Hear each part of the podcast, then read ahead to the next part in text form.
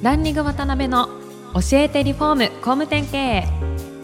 この番組はリフォーム工務店業界に特化した経営コンサルティング事業を手掛ける株式会社ランリングの代表渡辺翔一が住宅業界の経営者や幹部の方を毎回ゲストにお招きし業界のさまざまなことについてお聞きしていく番組です。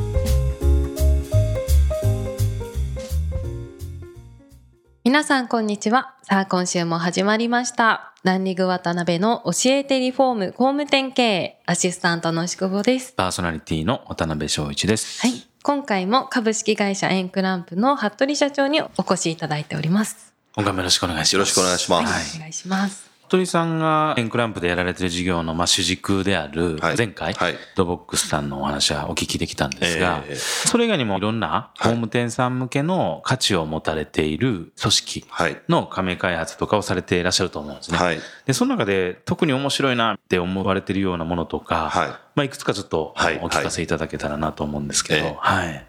そうですね。本当にウッドボックスのおかげで、はい加盟店開発というところで、服部に頼めば増やしてくれるんじゃないかみたいな、まあ変なご期待って言ったらおかしいですけど、まあそういうので、いろんな方からお声掛け最近いただいてて、はい。本当に、まあ直近で言うと、ん。自社施工できる基礎工事、自社施工できる規則はい。今、基礎屋さんが全然いないのあで、あ、はいはいはいはいはい。すごい問題に業界としてなってるんですけど、なるほどなるほど。それを自社施工というか、女の子でも施工できちゃう基礎っていうのがあるんで、それは素材というか、そのもの自体がそういうものなんですか？そうなんです。型枠っていう、はい。あれをもうそのまま現場に捨て打ちをしちゃうんですよ。ほうほうほで、その型枠をそのまま作って置き去りにしちゃうので、う。はい。うんそれを女性でも組み立てられるようにして、へえ。で、コンクリート一発打設みたいな。それって結構革命的なことじゃないですか？結構ね、業界的にあったらしいんですけど、はいコストがもう全然合わなくて、あ、そうなんですね。だから今、この間ちょっと始めて、初めてその加盟店募集やったんですけど、はい。東京、名古屋、大阪、福岡ではい。180社ぐらいお見えになられおてー、すごいですね。ようやくそのコストが今までのコンクリの基礎と、んまあトントンぐらい、ちょっと安くなるかなぐらいな、っなるほどなるほどて。いうのになったんで、うんまあかなり反響は良かったですね。ねそもそもね、基礎屋さんがやっぱりいないっていう現状の中ではね、そうですね。それトントンできるんであれば全然ね、そうなんです。いいですよね。はいなるほど。なんか他にもありますか？そういう意味でいくと、工務店さん向けね。あ何か価と、値を次に出していく予定なのが、はい。ただで家が持てますよっていう。あ、ユーザーさんがですか？そうですただではい。おせっさんが、はい。ただで家持てるようになる。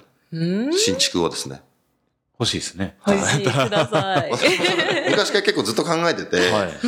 なんかできないかなと思ってたら、うんたまたまそれをもう始めてた人がいて、うんへまあ、簡単に言うとあのニコイチの戸建て住宅で、はい。まあ、デメリットとすれば年収が500万以上ないといけないんああ、なるほどね。ですけど、うんまあ、住宅ローンで、うんまあ、2個建てて1個貸して、はあはあはあその家賃収入でもう住宅ローン賄すごいっちゃなるほど、ななるほど、なるほど。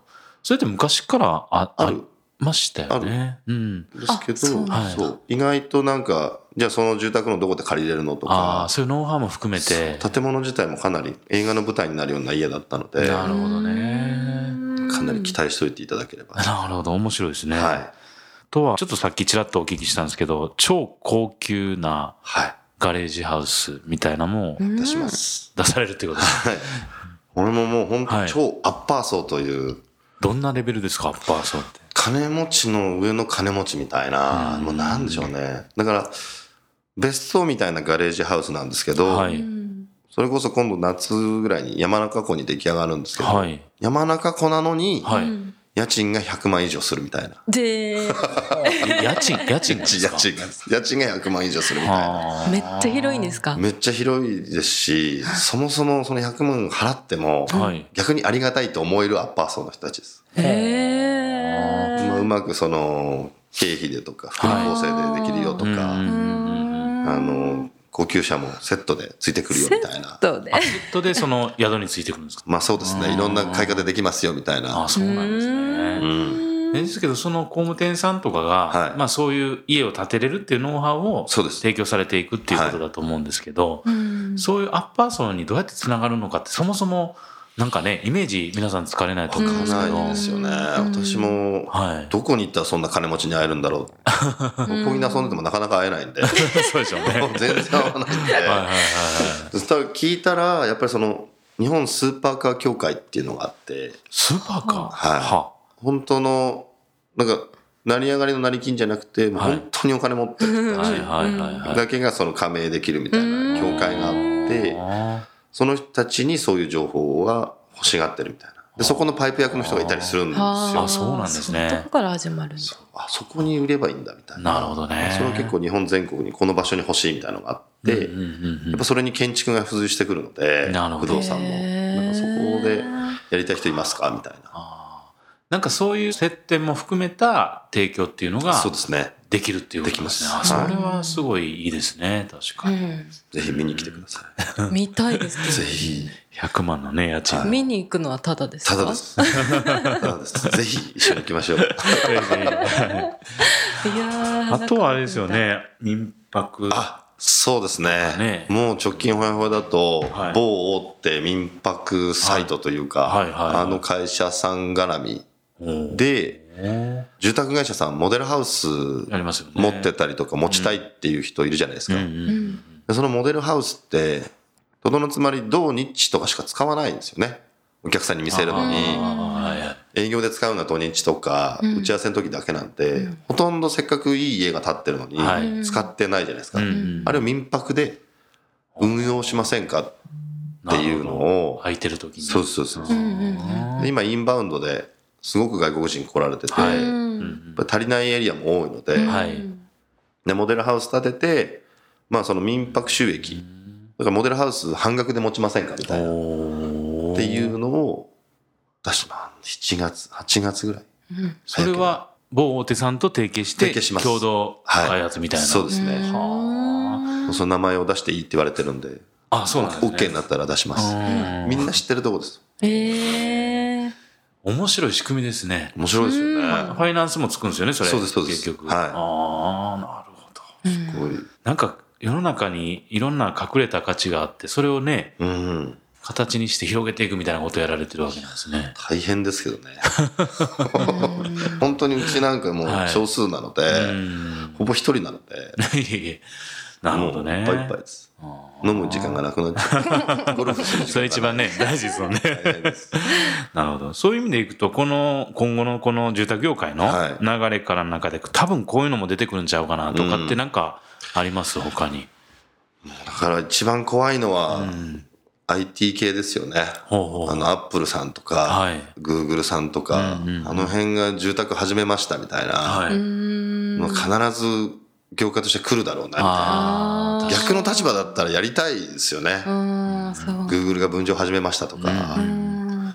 どんなものになるんですかね例えばああいう会社さんいが。やーそれも、今度アメリカに見に行こうと思ってて、へ千葉のネクストワンの遠藤社長に紹介してもらったら、はい楽天から西海岸に行って今住宅事業やってる人いるんですよ。うんその方にこの間ご紹介していただいて、はい向こうの住宅事業かなり変わってきてるらしくて、それを見に行ってきます。ー行きましょうぜひ。おしゃれそう。その辺を見ていきたいですうね。んなるほどね。まあそういう中でいろんな工務店さうんん。であったり、リフォーム会社さんとか見られてると思うんですけど、うん現状でこう語れてる会社さんとこう負けている会社さんのうんなんか大きな違いとか、うんなんかそのあたりってもしあれば、そうですね、はこれはもう本当に簡単に言うと、はい。山登りですね。山登り山 すいません、すいません。あの、唐突に 山登りが好きやとかでなくて。そうですね、失敗する人は山登りするときに、はい。靴とか、うん。スティックとか、はいテントとか、うん。欲しいの勝手に買っちゃうんですよ。うんうんうんうんでもあの成功する経営者の方って。まずその何の山に登るのかっていうのを決めてから、じゃあ富士山に登るんだったらこの靴が必要だとか、はい、はい。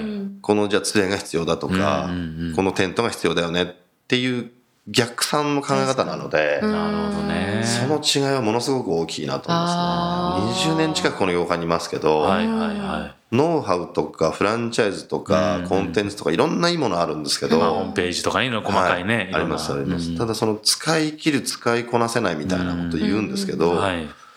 やるかやらないかだけだなんて、でそのやる理由が意外と弱かったりするんですよね。はいはいはい。そこに登る山がこれってもう明確に決まってれば、ん必ず必要なものが分かるので、なるほどね。そこだけだと思いますね。偉そうに言ったらあれですけど、なるほどね。20年近く経っても、うん。20年前と同じ会話を工務店にしてますもん、私同じ話を。あ、まだこの話聞きたい人いるんだ、みたいな。まあ、山を決めてない、確かに、は工務店経営者の方って、意外といらっしゃいますよい。多ね。いですね。単発単発でね、はい投資しちゃってっていう。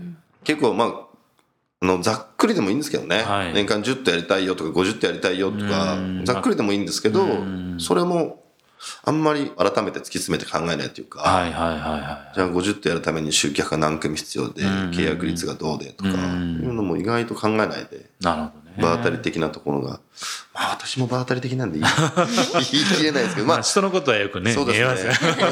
ランニングさんの聞いていただいてる方々からすると、はいゴールだけとりあえず決めて、うんあと必要なものを考えて、なんか選んでチョイス。やっぱ何か絶対必要は必要なんですよ。自社で解決はもうできないし、そうですよね。むしろ解決しないで、お金で時間と効果を買うような感じなんで、うんだからまあ選ぶときには目的を考えてっていうのは思います。なるはいなんか、そんなわかりやすいね、あれが聞けるとは意外でしたね。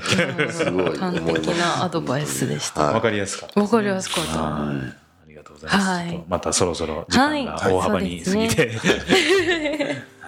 はい、ということで次回も服部社長にはゲストにおいでいただきます。本日はありがとうございました。ありがとうございました。今回もランリング渡辺の教えてリフォーム工務店経営をお聞きいただきありがとうございました番組では渡辺や住宅業界の経営者幹部の方へのご質問を募集していますウェブサイトランリグにあるお問い合わせフォームよりお申し込みください。